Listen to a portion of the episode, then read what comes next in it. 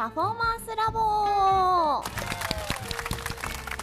い皆様こんにちは。ファンクイジア東京の PT リエと。病院で勤務してます。PT コミです。よろしくお願いします。このポッドキャストは脳の神秘に魅了された PT コミと3歳からダンスばっかりのダンス中毒 PT リエが運動に関わる全ての人に向けた体を効果的に効率的に目的とするパフォーマンスに近づけるために PT が考えていることを提案するポッドキャストですはい引き続き、えっと、森のくまさんに、えっと、ゲスト出演していただいております。よろしくお願いいたします。よろしくお願いします。前回から名前がスヌーピーになりました。よろしくお願いします。ちょっとねスヌーピーの風貌にするには元の体重。元の体重何の話や？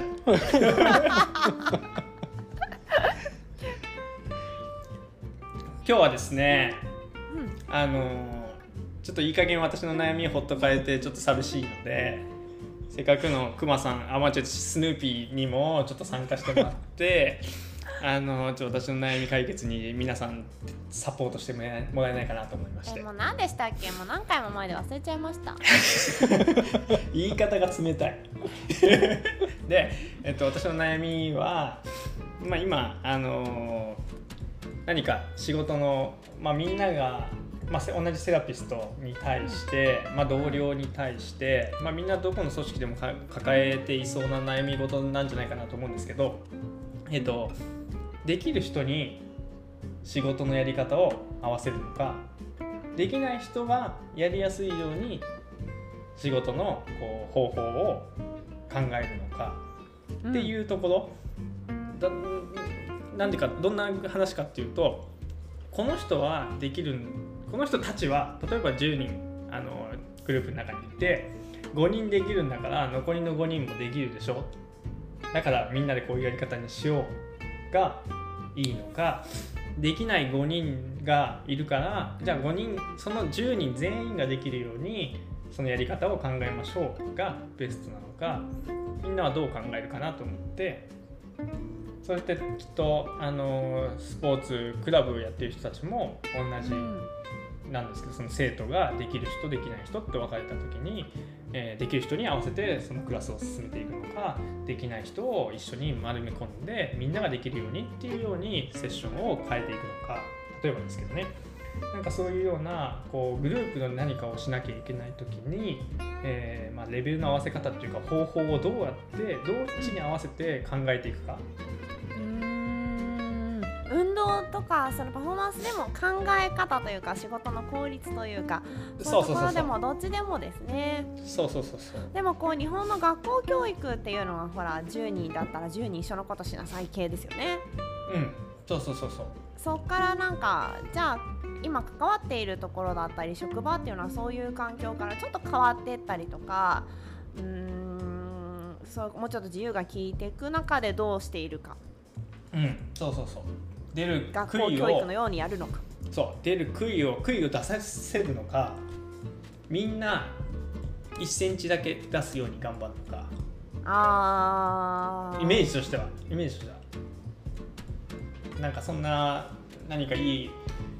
1対1っていうよりは集団でっていうふうなイメージですよね。そうそうそう。そうどっちかっていうとはいはいはいはい。利用者さん私たちが提供する利用者さんにっていうよりはどっちかというと同僚っていう方が私たちとしてはイメージつきやすいのかなと思っているんですけど。どうですか？じゃあスヌーピーさんにちょっと一回意見を。あそっかスヌーピーって僕のことだった。自分で言ったじゃないか。あそうですそうです思わずなんでこの人たちスヌーピーって言ってるんだろう。いや嘘です嘘です。そうですね。あのまあ僕らの世界にかかわらずどこの社会でも共通の悩みになる部分かなと思ってるんですが、うん、まあ僕が今あの担当させていただいている事業所は職員人数がまだ少ないのであのコミさんのところに比べるとあんまり参考にならない可能性が高いんですけれどもまあ、そこを念頭に置いた上でですね、うんうん、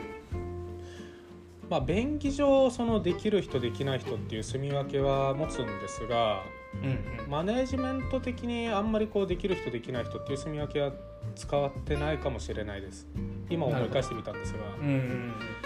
まあ、僕らができないとこっていうのも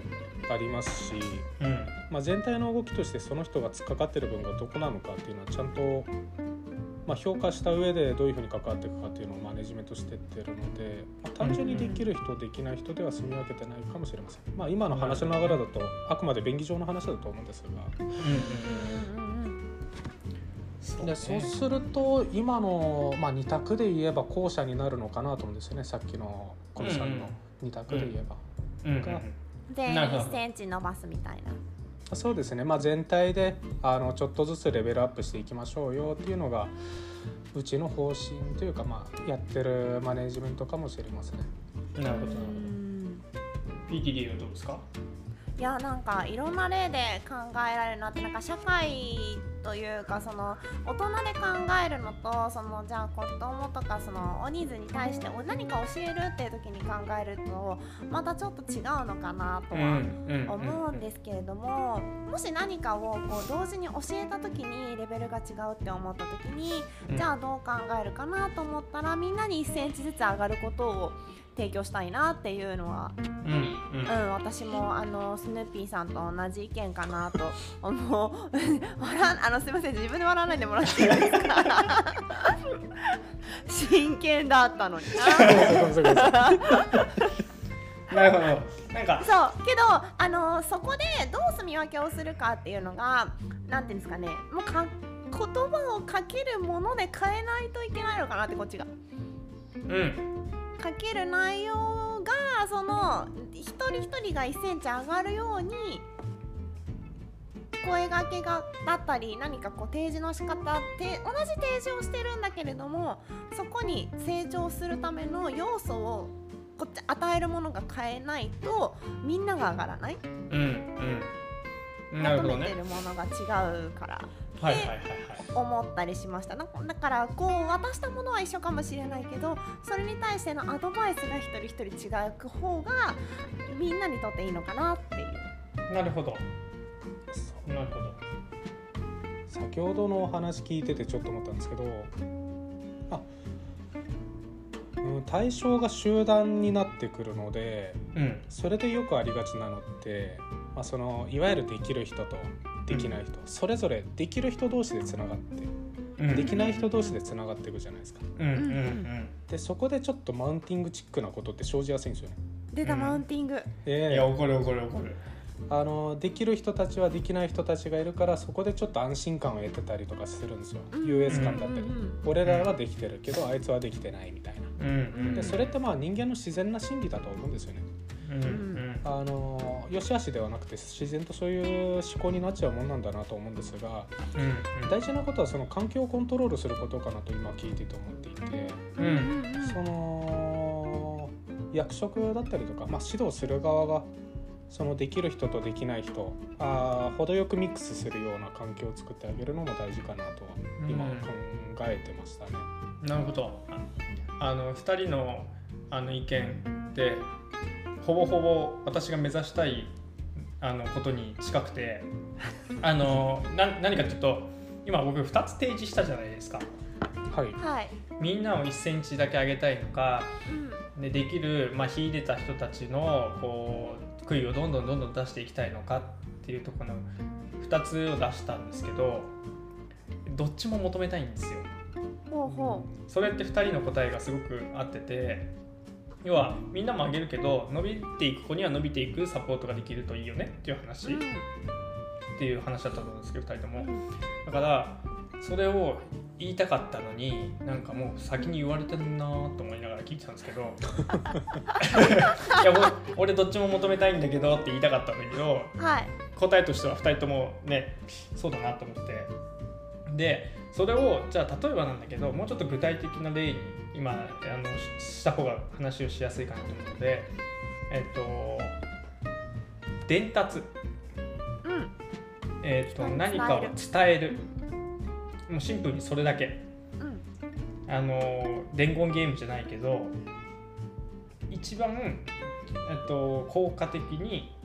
伝達するそういう方法。って何なのかなって。うちでもやっぱ情報を共有するっていうところはすごくこうネックになりやすかったりするんですけど単純にあのこういうことをやりますっていうだけでもねなので単純に伝達情報を伝達するっていうことだけ考えてほしいんだけどその伝達する手段をどうやって取っていけばいいかっていうところを考えててほみんなが取りやすい手段例えばだけどあのうちでもあるんだけどファイリングしていってそこ見てくださいねみたいな。っていうのってできる人はできるしできない人はできないじゃない。ううん。だってファイリングされちゃってんだから開くっていうものを見に行くっていうことをしない限りはなかなかこうハードルが高いですよね。でもできる人はできるしできない人はできないんですでもそれを意識してやりなさいっていうのはちょっと私は違うなと思ってて。そういう伝達をする手段でかつ自分から何か情報をこう見に行くっていうせ習慣がなかなかない人たちうんっていうのが、まあ、今回できない側というか、うん、グループだとしてできる側はそういう情報を自分から取りに行ける人たちっていう観点で考えた時にどういう手段がこうまあ実際の体験だったとしてもいいし自分が取らない側だとしたらどういう情報だったら取りやすいかみたいな話を今日できればなんか参考になるものがあればいいなと思ってるんですけどなんか思いつくことありますか？どうですか？業務連絡的なこともありだしまあ勉強という意味でも。あそうそうそうそう同じ同ねじ同じ同じ。うんどうですか？なんか昔は回覧板みたいなのありますよね。見たら反抗押せみたいな。あー回覧板ね。回覧板確かに間違いなくねそこ伝わったかどう見たかどうかがね。そうそうなんか見たかどうかって知りたいよなってまず。こう回覧する側として？そうそうそうそうそうもそれが情報として活用されたかって見ただけなのか理解できたのかはまたちょっと違うじゃないですか。うん。そうだね。うん。だって見てなくてもさチェックして回すことあるじゃん。そうそうそうそうそう。ねなるほどね。そうね。それもまあ一つ手段ではあるけどデメリットもありそうだよね。デメリットもあるって思って、今何がいいのかなって現代社会的には何がいいのかなって思って。そうそうそうそう。現代社会スヌーピーどうああそうか。スヌーピー僕でしたね。まだ慣れてなかまだ慣れない。いやそうっすね。確かにファイリングだったりとか、まあ、あるいはこう掲示板だったりとかってあの動線上見ないんですよね。そうそうそうそうそうそうあの視覚的動線上でもそうですしあうんうんうん。のそこにそこの行為に至るまでのハードルが実はあったりするので、うん。確かに効率的じゃないんですよね。うん。で、まあ、例えばこう組織運営上で下ろさなきゃいけない情報があったりとかした時に、まあ、絶対的に知っといてほしいこととかあったとして、それを下に伝える時って下の人たちから下の人っていうか、まあ、あの一般社員からするとまた上が勝手になんか下ろしてきたみたいなはい。スタンスを持たれやすいから、その聞く側の人たちあの知らな、えー知っておいておし、えー知っておいてほしい人たちはニーズがないんですよね。ニーズを感じ取ってないんですよ、その情報の必要性を特に感じ取ってない。うん。から僕はまあそういう情報が出てきたら事前に根回ししてますかね各職員にああ大事だと思う。今私それ言ってほしかった。あ本。当ですか？よかった。根回しね。うんうん。てか伝え伝達役を作っておくというか。そうですね。あのー役職の間となんでしょう一般中職員の間の。間管理職。そうですうんうね、ん。がいたとして根回しするようにしてますかね。まあしかも業務的な報告とかじゃなくて。うんうんまあ簡単に今の組織運営上こういうことが今後必要になってくる。僕らの世界だとあの診療報酬改定ですよね。うん。一番多く関わるの保険点数がねね。変わるとかねそういったとこですよね。特に病院にいる場合その辺ってすごい見づらいので。いや、うん。なんか説明会を3月に受けてもちんぷんかんぷんでした。ですよね。だなおのこと、なんでそんなんやらなきゃいけないのかとかいろいろ出てくるんですよね。うんうんまあ加算系とかもそうですけど。結果だけ知ってあ点数変わったんだぐらいになったりとかそうなんですよね。でも、あそれらのなんか増診療法えたんだみたいなその報酬改定の背景にも、まあ、国の動向とかがちゃんとあるわけじゃないですか。うん国が見てる今後の将来像とかがあってそれに向けての改修だったりとかするから、まあ、そういう経緯もあるからうちの病院、まあ、あるいは会社もそれにのっとってやっていかないと生き残れないから、まあ、こういうことをやっていくようになってきますよっていう根回しはしてますかね。なるほどね。いやなんかすごい今参考になった。そのニーズを作っておくってことだよね。そうですね。極端に言うとまあ、当事者意識を持ってもらうっていうのうんうん、ははいはいはいはい。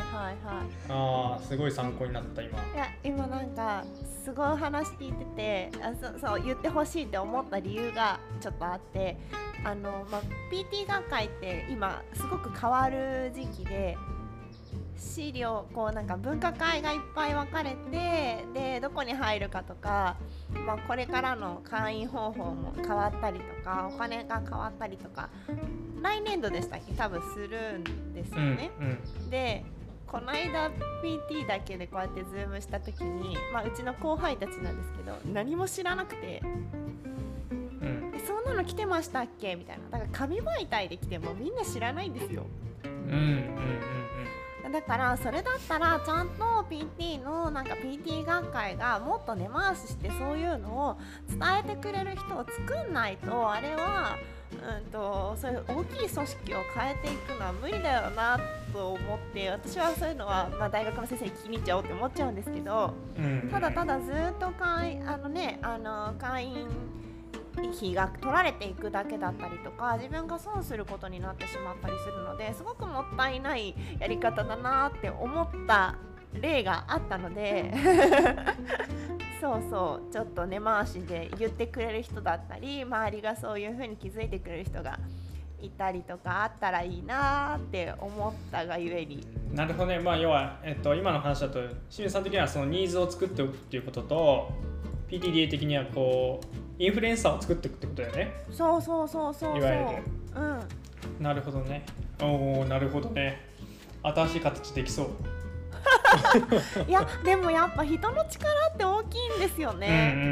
うん。いやなんかその組織っていうかさやっぱなんかやっぱり今までできたそのなんていうかな今までできた方法にやっぱり固執しやすいというかさどうしても人が若返ったり変わってきてるのに今までできてたからこのシステムで大丈夫でしょっていうことが非常に多い気がして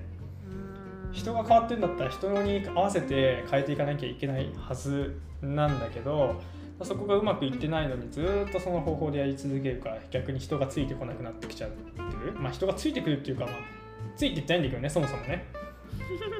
そう。もう完全にコミさんの悩みになってますけど。いやそうそうそう。うん私的にはすごくそれを感じるだからそれって俺たちも言えることで提供してる人相手が変わってるこっちがずっと同じじゃきっといけないだろうしそれは同僚でも同じかなと思っているのでなんかそのやっぱりそこにいる人たちでできる方法をやっぱり考えなきゃいけないか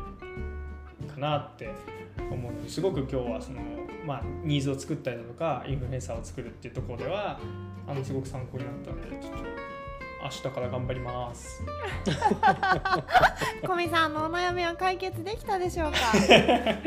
でもこれも多職種だったり同職種だったりね人との連携とかあの今回まあクマさんあスヌーピーさんに参加していただく中で あのコミュニケーションだっていうかその何ですか最初に出てきたその人と人との関係性信頼性ってとこがねすごくお話に出てきたと思うんですけど、まあ、解決策も実はそこに行き着くのかなっうんて思ったりしましたよね。だからあのきっとスヌーピーさんが信頼してる人にちょっとこう根回しをしとくがゆえに下にも伝わるし上にもちゃんと伝わるしっていうその信頼関係がきっとスヌーピーさんは気づけていらっしゃるんだなって。はい思いました。今日はねあのあの収録自体はオンライン収録なのでねあの直接お会いできてないんですけれどもぜひぜひねあのマニアックトークを直接させていただきたいなと思った感じです。ぜひ。楽しみにしておりますので。はい、本日もありがとうございました。はい、えーと、パフォーマンスラボは毎週日曜日に更新しております。えー、ぜひぜひ登録の方よろしくお願いいたします。またえっとスヌーピーさんみたいに私も一緒に喋りたいという方はぜひ私たちのダイレ、えーと、SNS にダイレクトメッセージをください。本日もありがとうございました。ありがとうございました。ありがとうございました